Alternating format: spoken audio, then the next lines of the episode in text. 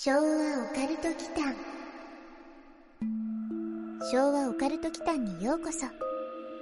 ここは昭和世代のおっさん二人が令和の今実話怪談や都市伝説オカルトスポットについて異なる立場に分かれてゆるーくディベートするチャンネルです。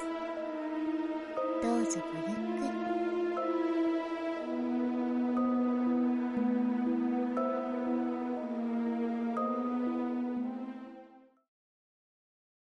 はい、皆さんこんばんはこ。んばんは、えー昭和オカルト祈間のマサです。やすくんことやすです。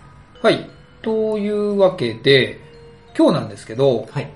ちょっと昭和オカルト祈間っぽく、まあ、昭和の都市伝説みたいなのをテーマにしようと思ってるんですよ。はい。はい。これまでやってきたバイト？バイト。アルバイトはいで、ちょっとレアなものとか、闇系のものとか、ああったりします？そうですね、闇かどうかわかんないですけど、知見のバイトっていうのは学生の時やりましたね。知見知見のバイト。あは、い知見やったことあるんですか？一泊そう5万円ぐらいだったかな。へえ、ちょっと教えてください。それどういう感じですか？えっとね、ジェネリック薬品はいの開発で、もう先に出てる薬と同じやつうん。はい。を、まあ、人体実験じゃないけど、はい。飲まされるっていうバイト。で、それ一泊なんですか？そう、一泊ですね。で、血液取られて、うん。血液検査とかするんですかね。尿尿とかも取られるんですか？尿は取らないですね。血液だけ。血液だけ。うん。えーなんか知見ってうん、うん。なんかずっと漫画読んでたりできるって聞いたんですけど、あ、漫画もできるし、カードゲーム、麻雀のカードゲームとか置いてあったりとかえ、ー、ネットできるんですか？ネットはね、その時期はそこまで、こう、ね、広まってないっていうか、あ、まだ定着してなかったから。そうなんだうん、なかったかなって思います。テレビを見れるんですか？テレビも一応あったかな。ただ、雑魚部屋みたいな感じで、うん、うん。5、6人 ?7 人ぐらいいたかな。あ、うん病院のなんか集集団部屋みたいな感じですか？あそんな感じですそんな感じですえー、一日入院みたいな感じ？そう、一泊して薬3回ぐらい投与して、うん。で血液2、3回？うん、うん。?3 回ぐらいかな。何の薬だったんですか？えっとね、心臓のトルクをゆっくりにする薬。あ、鼓動を、ドクドクドクってやつをゆっくりに抑えるみたいな薬。大丈夫？聞いた時ちょっと怖かったんですけど、うん。別に、うん、うん。大丈夫でしたね。なるほど。まあ、常にギアセカンドとかじゃなければね。うん、そうね。いう話なんですけど。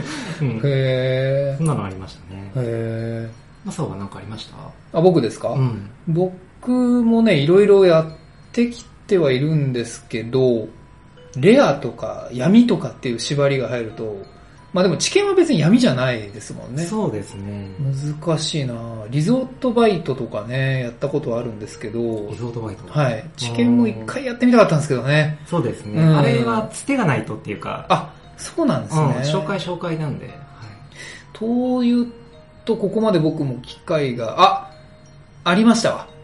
え、何々こうレア系？闇系？えっとね、多分、どっちも、あの、どっちも。バックパッカーとして旅に出る前に、はいはい。少しだけ期間があったんですよ。うん。会社辞めてね。うんうん、で、その時、前職の仕事で知り合った先輩が、なんかその IT 系の会社を立ち上げたから手伝ってほしいっていう話があって、で、バイトに行ったんですよ。それがね、四谷のとある事務所にお金を受け取りに行くっていうバイトで、行ってみたら雑居ビルの中になんでか二重のね、防弾っぽい扉の事務所があったっていう、そんな導入です。それ。皆まで、そう、皆まで言わなくていいです。あの、ご存知の、竜が如く系のね。うん、その、多分ね、多分っていうか間違いなくその事務所ですね。僕自体は関係ないですよ。その、で、現金をね、なんか300万円ぐらい受け取って戻るっていう謎のバイトをねうん、で、僕はもらえないですよ、もちろん、300万円はね。で、ちなみにね、その事務所の中にね、はい。入ってちょっと待たされたんですけど、はいはい。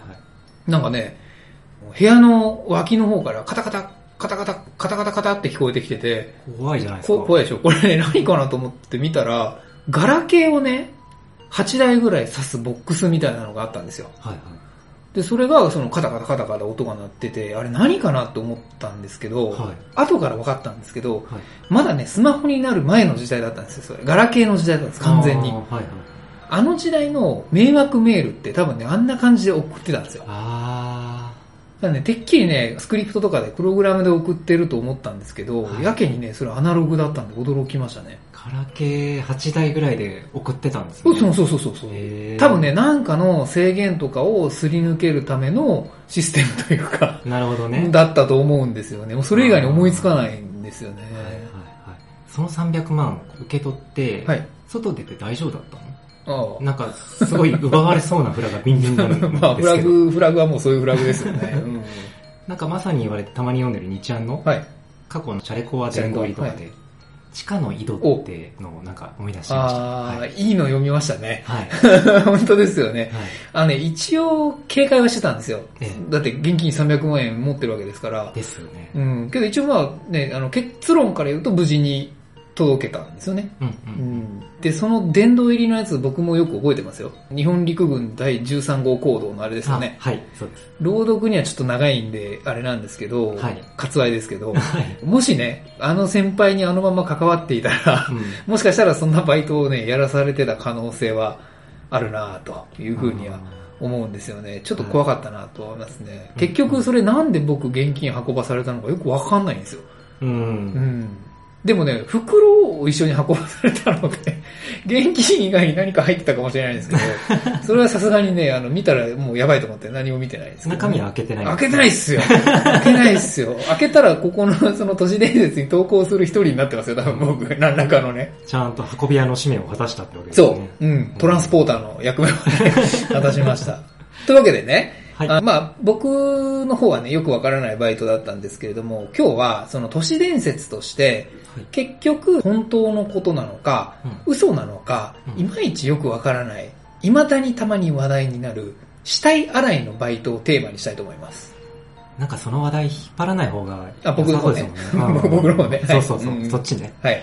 死体洗いって懐かしいですね。うなんんか、もう語呂も懐かしいですね。昭和の都市伝説でこう、そう、まさに昭和でしょ？雰囲気って感じがしますね。はいホルマリン漬けなんか、遺体うんが病院にあって、腐敗ガスかなんかで浮かんでくるのを棒でつついて沈めるっていう話じゃなかったでしたっけ、うん、まさにその安くんが今言ってくれたサマリー通りのイメージなんですよね。一応説明しますと、医大とかね、うん大学の医学部で解剖実習用の遺体をホルマリンのプールにつけているんですって。はいはい。で、その遺体をまあ洗ったりとか、さっき言ってたガスでね、浮かんできたものを棒で沈めたりっていう、そういうバイトの都市伝説なんですよ。なるほど。これがまあ本当にあるのか、それともただの噂かというテーマでディベートしたいと思います。で、やすくんはまあ今回ただの噂スタンスでお願いしたんですよね。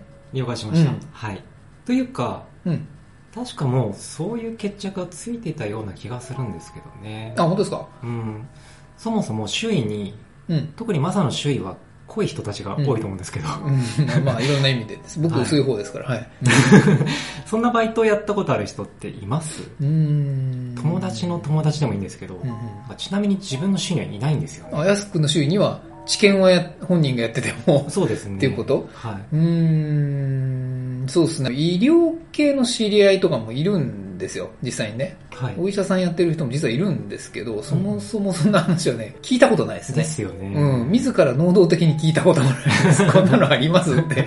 ただまあ、一応このバイトは、その医学生の養成カリキュラムに遺体の解剖実習っていうのがあって、はい。ブラックジャックなんかでもそういうエピソードがあったと思うんですよね。漫画のやつとかでね。うんで、その検体をね、解剖前に洗浄保存する作業が必須らしいんですって。で、それがまあ普通やりたくない仕事なんで、高額設定にしてバイトに行わせているっていう噂から始まってるんですよ。なるほど。なので、まあそもそもその医大生でもないと多分知る機会がね、ないでしょうし、観光例的なものが敷かれてるんじゃないですかね。うん。うん。外部のバイト募集してる時点で、観光例ってのはないかなって思うんですよ、ね。あもう漏れてるからね。そうそうそうそう。んまあ、闇じゃないってことですよね。はお金のない。医大生のバイト？ってんなら、まあ、まだね。うんうん。うん。でもこの話って大体一般人がやってるってことになってますよね。うんうん。ああ、確かにそうですね。一般人ばかりですよね。うん。このバイトをやったことがあるみたいなことを、そのネットの中とかでね、語るようなのって大体医学生じゃないですもんね。うん。まあ、あとその棒で沈めるっていうのはさすがに噂にくっついたおひれだと思うんですよ。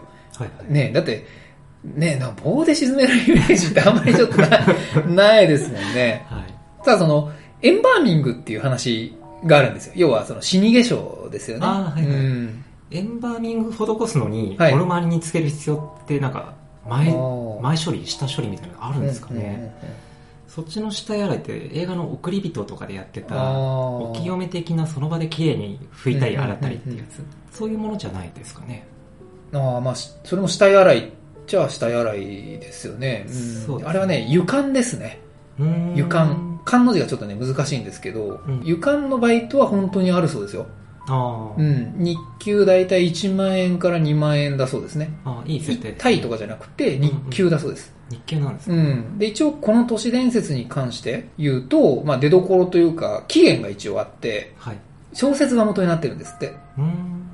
大江健三郎さんの死者のおごりっていう1957年の小説なんですよ。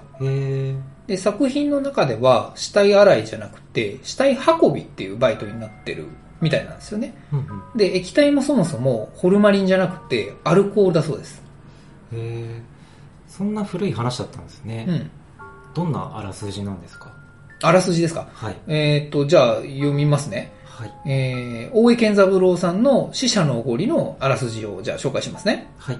えーっとね、一人称がこれ僕なのかな？僕は昨日の午後、大学の医学部の事務室に行って、アルコール水槽に保存されている解剖用の死体を処理するアルバイトに応募した。係の事務員によると、仕事は1日で終える予定で、死体のうち解剖の実習の教材になるものを向こうの水槽に移すということだった。っていうのがあらすじなんですよ。うんまあそもそもこのバイトをするっていうところからもう始まるっていうところで、多分ここから始まってるんですよね、噂が。なるほど。うん。アルコール漬けの一体を運ぶって、もう別の仕事になっちゃってまあますね。確かにね。どういう文脈でそういう流れになったんだろう？ーん、残念ながらね、ちょっと僕はこの本を読んだことがなくって、はいまあ本来だったら読んどくべきだったんでしょうけど、時間がなくてね、申し訳ないんですけど、まああくまでその時代背景からの想像なんですけど、う。はい。その1957年頃ってベトナム戦争が始まった頃なんですよ。うんうんで、この都市伝説の亜種で、検体ではなくてね、ベトナム戦争で戦死したアメリカ兵っていうなっているパターンもあったらしいんですよ、過去に。その洗洗うね、死体洗いをの対象となっているものが検体じゃなくてっていうことですね。うん。らその辺からじゃないですかね。うん。検体ではなくて、うんうん運ぶって、うんうん。あら、日本はアメリカの同盟国だから、あ当時ね。うんまあ今もそうだけどね。うん。アジアでの戦争ってことで、一旦日本側でアメリカ産の遺族にお返しする前に綺麗にするってことかな。うんうんそれってエンバーミング的な考え方うんうん。ですね。うんまあ本来とは少し逸れてしまうんですけど、はい。まあ、こういうのあってもおかしくなさそうな話なんですよね。まあ、日本の美徳的なね、うん。ご遺族に返す前にしご遺体をね、綺麗にそうですねまあ、さっきの床の話ですけど、ただね、わざわざ日本の病院に運ぶことはないでしょうねって思うんですよ。米軍基地とかいっぱいあったわけで、グアムとかでもいいじゃないですか、そもそあも。ー中継地点というかね。うそうですね。ん。自分もちょっと調べてみたんですが、はいどうやら科学的に否定されていますね。あら、そうですか。うん、専門的なことは、まあ、難しいので、まあ、読んでも。わからないんですけうんど、要はホルマリンがそもそも有毒性が高い物質っていうことなんでまあ、、そうですよね。うん、なんか棒でつけるような場所で、はい。水槽とか滑り落ちちゃうよううんな、リスクもあるようなずさんな感じの。管理体制というか、うんそういう無対策の場所でう、ん。直接こう、ホルマリン漬け、うん浸したりっていうような行為はありえないんじゃないかなっていう感じでうん。されてますよね。まあ、脚色はあるでしょうね。ヤス君が言うように、棒でつつける時点で、なんかイメージ的にはもう水族館ですよね。そうですよね。あの、防護服があったとしても、足を滑らせたりね、うん。うっかり落ちたりっていう想像をさせたいからそういう設定になったのかもしれないですよね。なるほどね。うん。で、多くの方が感じているこの話のイメージって、なんかわかんないですよ。これあくまで僕のイメージですけどね。うん。ちょっとしたその裸電球がね、うんじじ、じじって言いながらこう、灯る程度のね、薄暗いオレンジ色のこの錆だらけの地下室で、うん。透明の水族館のような水槽に沈められた死体。が浮かんできたりとか、ぷかぷかしているような、そんな暗いイメージじゃないですか。うん。あのね、うんまさしくね、僕も同じイメージしてました。そうでしょ？多分、あの、絵絵とかないんだけど、今考えているお部屋が一緒でしょ？そう。一緒一緒。うん。でなんか実験室みたいなね。で、たまにさ、死体がさ、うんうん。腐敗してガスが溜まって、うんうんふかーって浮かんでくるんですよ。うんうん。で、それを棒でぐーっとうんうん。押し込むみたいな、押し込んでね。そういうイメージですよね。うん。やっぱりそうですよね。はい。だからなんか防護服っていうより、このバイトの話、この都市伝説の話だけだと、マスクだけつけさせられてる感じなんですよね。そもそもホルマリンって、はい。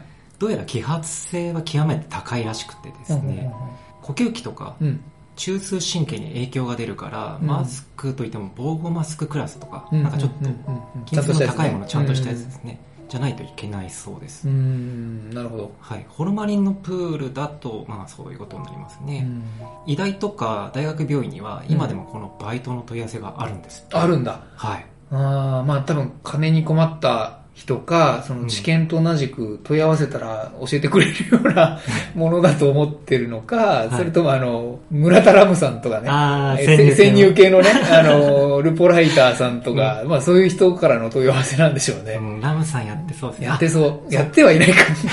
問い合わせてそう。あそういえば、うんタイムリーな話なんですけど、はいはいはい。この間はい。良い子の浜口さん、はいはい。お笑いのうん。があの学生の時代にうん。その死体洗いのバイトうん。先輩から聞いて、うん。自分もやりたくてうん病院乗り込んだらしいですよえ？やったんすか？病院乗り込んで、うん。死体洗いのバイトをさせてくださいっつって、うん。病院乗り込んだらまさにこの話じゃない。そう怒られたってそんなバイトねえよっつって でも今の話ってその先輩はやってるんでしょそれ？先輩はなんかそういうバイトがあるっていうふうに教えてくれたどういうあれであるって言ったんでしょうね。ねそその話はなかったの？その話はなかったんですよ、たまたま浜口さんがそれで、あ、あるならやりたいっつってうん、問い合わせたっていう話？そう病院回ったんだけどそんなバイトなかったあ、やばい。それディベート的にはじゃあ安くん側だ。ないってことだよね。そうそうそうそうああ、なるほどね。話は変わるんですけど、うん。遺体解剖保存法とか、うん、うん、うん。検体に関する法律なんかで、うん解剖用遺体の取り扱いには厳しい制限があるそうです。あーまあそうでしょうね。はいうん法律で決まっちゃってちゃ、まあこれダメですね。うーん。ともすれば、そもそもその内容そのものではなくね、うん。僕もそのさっきの浜口さんの話とかもあって、なんかちょっと不利だなって今思ってるんで、主語をね、変えてみたらどうですかね。主語。主語。だ大学病院がっていうの始まりをしてるから病院に問い合わせちゃってるわけでしょ？うん。だから大学病院とか病院が主語ではなくって、はいはい。中国とかね、これ言っていい、国名出しちゃっていいかな中国とか臓器ブローカーとかを主語にしたらどうなるかなと思ってね。例えば、中国の臓器密売グループが不審死した遺体をずさんなホルマリンのプールに沈めて、たまに浮いてきちゃうから棒でつつくバイトを募集するっていう話ですよ。これ、あありえそうですよ。すごい今、なんか、ああるかもって思ったでしょ？思いましたね。主語変えるだけでもう真実味現実味が増しましたね。でしょ？今現在やってそうでしょ？はい。うん。まあでも怒られそうだからあんまり追求はしたくないけど。ま あまあまあね。表に出ない理由も、もしかしたらそういうことかもしれないですね。これ僕言っていいのかな、このね。で、それ系だとね、他にもまあ、そのね、都市伝説の中では、伝説級のがあるじゃないですか。試着室で落とされるだるま女っていう話もあるんですけどね。えー、何それ？ちそれはじゃあ別別のテーマでやりましょう。これもね、昭和の話ですねょっと。後で聞かせてください。うんこれは昭和の話です。だるま女ってやつですね。はい小説以外にうん。うん。実際に死体洗いが登場したメディア、媒体ってあるんですかね？とね、それを一応ね、調べていて、ウィッキによると結構複数のドラマとか映画で登場したそうですよ。有名どころでいくと、ハンニバル・ライジング。そのシーンあったっけな？と思うんですけどね。うんドロヘドロ、ドロコードギアス、反逆のルルーシュ。うんあとゲームでは幻のクソゲー、四八過去仮でもね、登場したみたいですね。で、この中でね、一つね、ピックアップをしてみました。はい。うん。で、やっぱりね、僕がピックアップするのはね、四八ですね。ルルーシュを取り上げてほしかった。ルルーシュ、ルルーシュがよかった。よりによって四八なんですね。うん、四八過去仮ですね。はい。一応ね、あの、聞いてる方にご説明をしますと、まあ、同年代が多ければみんなご存知だと思うんですけど、四八過去仮は、2007年にバンプレストから発売されたプレステ2時代の伝説と言われているサウンドノベルゲームですね。うん、そうですよね。うん。で、ジャンルは47都道府県のミステリーとなっていて、実はこの死体洗いっていうのが埼玉県のエピソードとして登場するんですよ。あ、埼玉県だったんですね。そう、埼玉。まあ他に何もなかったんじゃないですかね。うん。なんかこのチャンネルでテーマにすると、うん埼玉関連みたいな。うん、なんか埼玉ってよく言ってる気がする。うん関連性がいろいろなシーンで登場する気がするんですよね。うんゲームなら学校であった怖い話とか面白かったけど、これはどうかな。でもね、その学校はの飯島さんのシナリオなんですよ、これ。あ、そうなんですかそうです、そうです。シナリオ飯島さんですね。へ学校はね、まあ置いときまして、ーはい。その四八括弧仮の方に行きますけれども、戻すんですね。そう、無理やり戻しますよ。ちょっとね、その出現条件が複雑なんですよ。うん。もともとはその新薬実験っていう、まあ、安くんの知見のあれなんだけど、あの、新薬実験っていうエピソードからの派生シナリオになるんですよ。だこれせっかくなんで、その四八の埼玉エピソードをちょっと紹介しますね。はい。これもともとは、あの、これ朗読じゃなくて普通に紹介させてください。あの、リアクションいただいて構わないんで。はい。あのね、東京関営大学に通う大学生の小日向治さんうん。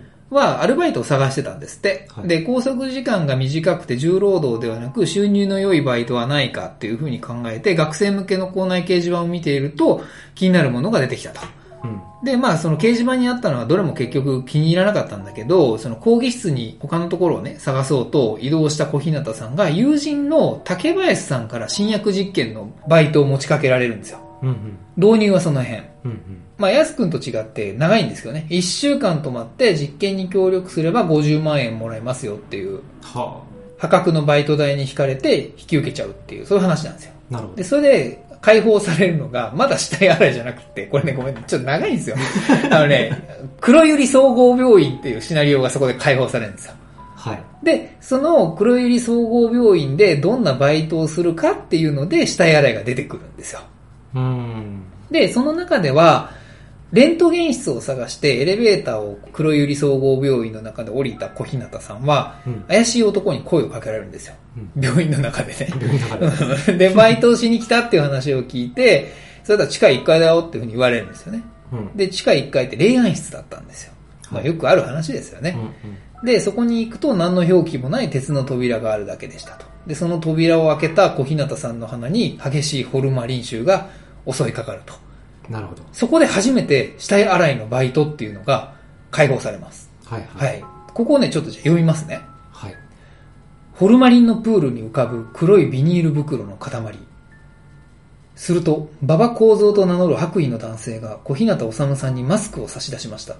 話を聞くと恐ろしいことに、ここにある死体はほとんどが新薬実験で死んだ人のものだと言います。逃げ出そうとした小日向さんですが、エレベーターは勤務が終わるまで動かないと言われてしまいました。一体洗えば5万円という破格のバイト代にも引かれ、小日向さんはそのまま死体洗いをすることに。はじめはおっかなびっくりだったものの、希望を持たせる馬場さんの言葉になんだかやる気が湧いてきました。翌日、竹林さんに新薬実験の危険性について文句を言うと、彼女が言っていたのは黒百合ではなく別の総合病院だったということが判明します。自分の勘違いと分かったものの、まさかあそこで死体洗いのバイトをすることになったとは言えません。体から漂うホルマリン臭を不審がられながらも、ひたすらごまかす小日向さんでした。っていう話。なるほど。うん。で、オチは何オチですかね。死体洗い怖いよーっていうだけですかね。ホルマリンのプールに浮かぶ黒いビニール袋の塊って、はい。これまでの内容を統合すると一番ダメなパターンです。まあね、その、ちょっとじゃあ最初から言いますね。はいまああの、突っ込みだらけなのはもう分かっていて、オチがないのが、まあそれが四八クオリティなんですよ。なるほど。うん。あの、伝説って別の意味で伝説ですからね、このゲームは。うん。確かに。そう。これはね、ちょっとまあ四八については別の回でやりましょう。ヒバゴンとかね。はい。うん、広島のね。で、うん確かにその、プールにね、ビニールで浮かべてる時点でなんかもうそれ意味あるのかとは思うんですよ。うん。うん。だって、水入ってこないですからね。うん。だプールはこれ余計でしたね。でもまあそういう話のその突っ込みどころもこれ全部ね、四八クオリティなんですよ。なるほどね。うん。うそもそも別の病院に行くかって話で、別の病院と間違えるかって話なんですよ。うん。うん。まあそんな感じでね、多数のメディアで展開があったわけですよ。それが原因でしょうね。メディアでそれっぽく描写しちゃうと、うん実際にあるような錯覚に陥っちゃう。はいはいはいですよね。うーん、なんかね、なんで僕もね、四八を選んだのかわかんないんだけど、うんこのままだとね、結論に向かっちゃいそうなので、あの、こっちサイドのカードとしてね、はい。まさかのね、実体験を語ったエピソードをね、出しますよ。え？え？いい反応だな。今までこう完全にフィクションな流れだったように思えるんですけど、そうですね最後にすごいカード出てくる？う ん出します。もう、切り、切ります。もうここしかない。2017年の11月30日に、テレ東系列で放送された、じっくり聞いたろうというバラエティ番組があったんですけど、はい。そこでお笑いタレントの佐々木孫悟空さんという方が実際にやったというふうに語っています。佐々木、なんて？佐々木孫悟空さん。それ嘘だよ。芸名で、芸名で言ってないそれ。芸名で決めつけないでくださいよ。あのね、佐々木さんはね、一応そのお兄さんがね、怪しいバイトのブローカーをやっていたそうなんですよ。お、で、その側近で稼げるバイトがないかっていうので相談したところ、とある医大病院の駐車場に来いっていうふうに言われて、その紹介でやったのがまさに死体洗いだったそうですよ。さっき話ありましたよね。うん。良い子の。そう。浜口さん、でも浜口さんはなかったんでしょ？うん。でもね、佐々木孫悟空さんはあったんですよ。へえ、もうリーチ一発、んチートイん、お笑いバラエティ本人、孫悟空役満ですね、これ。なんか最後に孫悟空がまた出てくる。でもね、具体的なんですよ。はい。高校の、ま あ高校の頃に、高校の頃で、4つのご遺体を洗浄されたらしいんですよね。なるほど。で、その血液検査とか尿検査とかをさせられたらしくって、さらにその10万円以上のね、書類にサインをして、他言無用っていう風に制約されたらしいですよ。漏らしてるじあ、ゃん。漏らしてるな。しかもバラエティに。一番ダメなやつ そっか。うん、ダメですよね。だ。ダメだと思います。誓約書書いてるのに、漏らしちゃってるじゃんっていう話ですよね。はいで、まあ一応その後ね、手術室のような話で死体洗いをするんですって。その手袋とマスクと透明のゴーグルを装着して、ストレッチャーで運ばれてきたご遺体を、韓国式の中すりの時に使うみたいな手袋でこすって洗ったり体毛を剃ったり、あなたが何、綿を詰めるとかっていうエピソードをね、語ってらっしゃいましたよ。うーんそれってエンバーミングのバイトってことじゃない、はあなんか一番肝心なホルマリンプールが出てこないんですあのね、出てくるんですよ。あ、出てくるんですか？うん。えっと、最後の処理で、腐敗を防ぐためにホルマリンにつけて終了なんですって。ほう。で、1体あたり4時間ぐらいかかって3万円もらえるそうですよ。は1体あたりなのか1回あたりなのかはちょっと不明なんですけど、1体とすると大体時給で言うと7500円あ。うん。かな。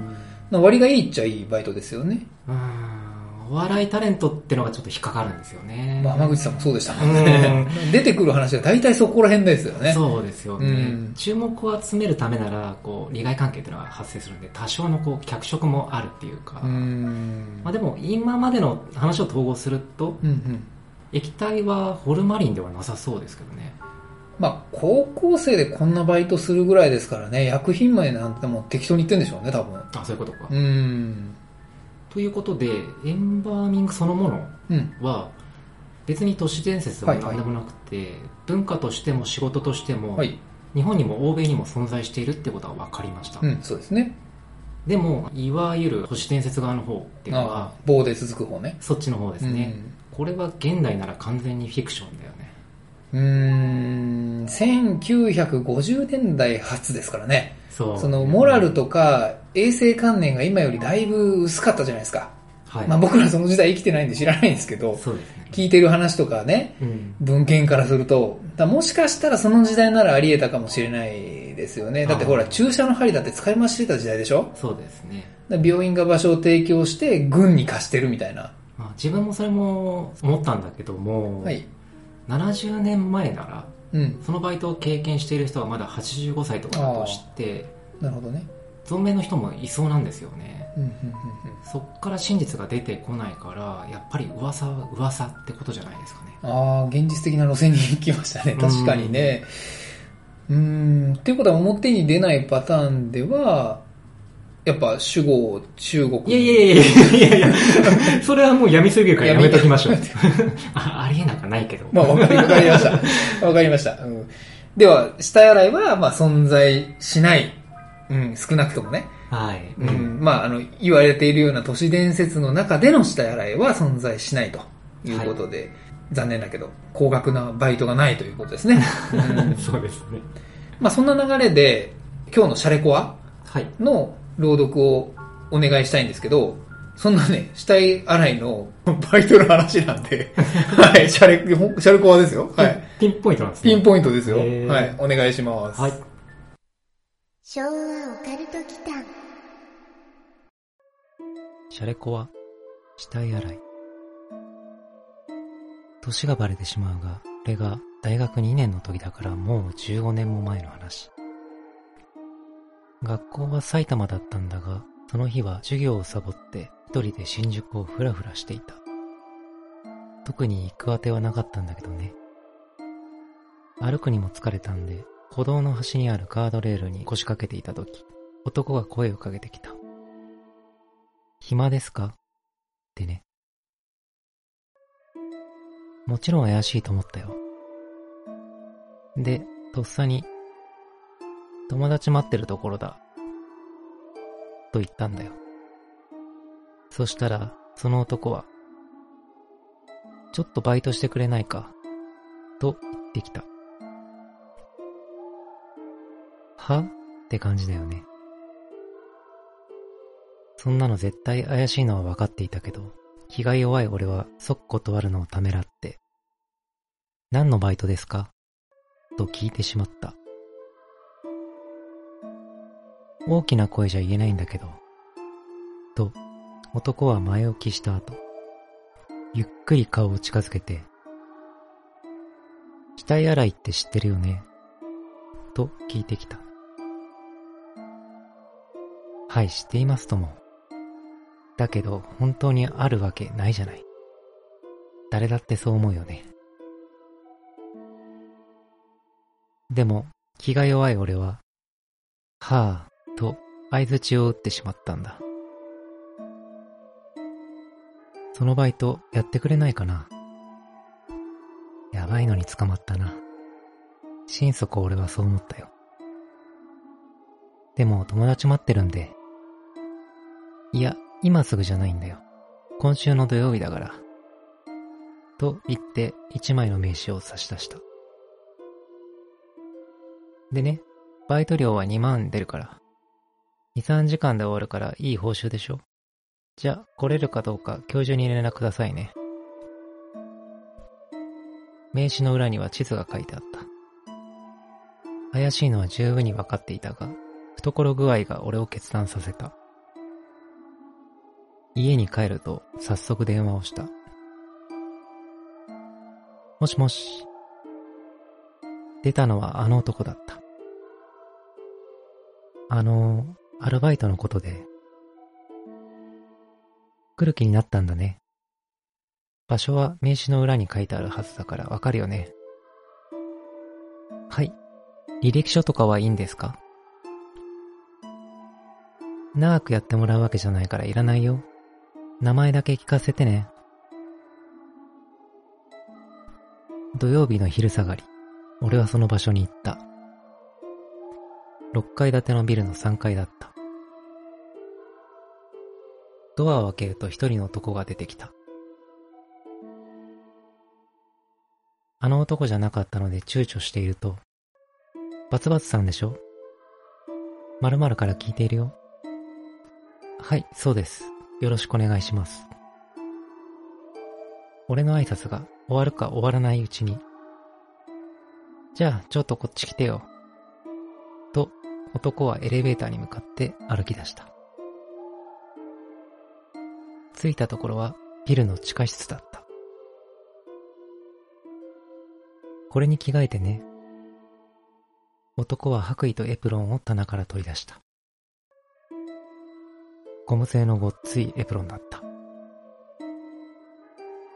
着替え終わると、これもつけてね、と、帽子とゴム手袋を渡された。切りの向こうに、物はあった。男は自分もゴム手袋をはめてシートをめくった。見慣れているのか、平然としているものである。こうやるんだよ。と、男はエタノールを脱脂面に含ませて、物を吹き始めた。俺も真似してやってみた。そうそう、それでいいんだ。じゃあ終わったら3階に来てね。今着ているものはここのカゴに入れておいてくれればいいから。男は手袋を外すとカゴに入れ、そこから立ち去った。確かに恐ろしかったよ。でもなんとかやった。元人間だと思わないように自分に言い聞かせてね。でも傷の多いものだったな。俺は簡単に後片付けを済ませると、急いで3階へと登った。ドアを開けると、さっきの男が出てきて、終わったのか？と聞いた。一応。じゃあちょっと待っててくれ。俺を椅子に座らせると、男は出て行った。戻ってきた男は、うん、上出来だ。と言って、机の引き出しから封筒を取り出した。大学の近くで一人暮らしをしている友達のアパートに遊びに行った時、俺はその話をしたんだ。すると友達は、俺もやりたい。俺にも紹介しろ。と言って聞かず、俺は財布にしまってあった名刺を取り出し、そこに電話してみた。でも、電話は通じない。呼び出し音はしているのだが、全然出る気配がないんだ。じゃあ、そこに行ってみるか。と言うんで、俺と友達はのこのこと出かけていった。そして、例のビルについて3階へ上がる。ドアを開けて、ごめんください、と挨拶した。出てきたのは女性だった。あの、アルバイトのことで来たんですが。は？女性は合点がいかないようで、ちょっと待っててください。と、奥に行った。代わりに男が出てきて。開口一番。うちはアルバイトは募集してないよ。俺は先週の土曜日にやったことを説明してみたが、男は無然として。あのね、うちはね、法律事務所なの。バカなこと言っちゃいけないよ。土曜日は原則として休みだしね。そして、そっけなくドアを閉めた。確かにドアには、バツバツ行政書士と書いてあった。昭和オカルト期間うん。この、これまでの内容を踏まえて、この内容ですね。これも埼玉の話っぽいですよね。埼玉発祥なのかな、これ。死体洗い、イコール埼玉みたいになってるの。2、3時間で終わる2万円のバイトで、外でね、全く見ず知らずの人にランダムに声かけるのって非効率的ですよね。うん。導入が無理ある気がしましたまあね。導入がね。はいまずはうん耳打ちしている絵が想像できるんだけども。持ちかけてる時、うんはい。インディードとかに募集した方がいいいいですよ、これ。そうなんですよね。今回ね、テーマ作って少し下調べをした時にね、はい。バイトルがね、ヒットしたんですよ、実は。死体洗いバイトルで。多分ね、誰かがね、調べたんですよ、死体洗いで、ね、実際に。検索したんですよ、多分ね。まあ病院に問い合わせるよりはいいと思うんですけどね。うん。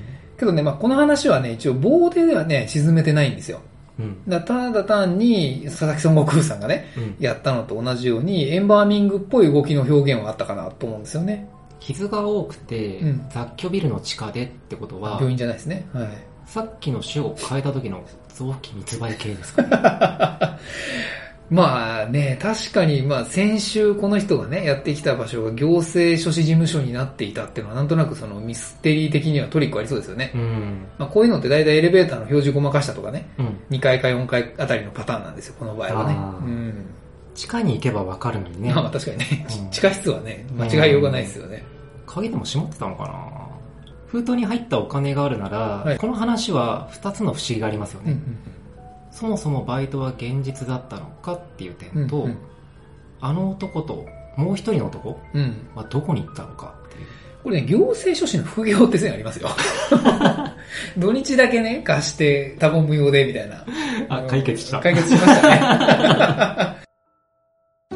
はい。というわけで、はい。今日はその昭和のね、都市伝説ということで、死体洗いをテーマにしてきたんですけれども、はいこれ実はね、ディベートなしでね、考えると、僕らの時代にもよく話題になってたんですよね。うん死体洗いのバイトってやったことあるよっていうのが、うん。うん、友達の友達とか、その辺まで遡ると、噂としてはあったんですよね。あー、なんかニュアンス聞いたことあるな。うんでしょ？うん。だけど、あの、詳細がわからないと病院名が決して伝わってこないっていうね。うん。